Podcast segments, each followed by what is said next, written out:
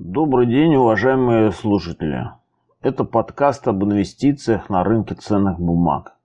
Тема нашей сегодняшней лекции – сущность, определение, классификация и виды инвестиций. Инвестиции – это вложение капитала субъекта во что-либо для увеличения впоследствии своих доходов. Ну уж нет, у нас все будет не так. Всем привет! Это подкаст «Банкиру. Это к деньгам», в котором мы начинаем инвестировать и будем описывать все свои шаги на этом пути в реальном времени. Мы – это Лена и Таня. У нас нет никакого опыта в этом вопросе, но есть желание действовать.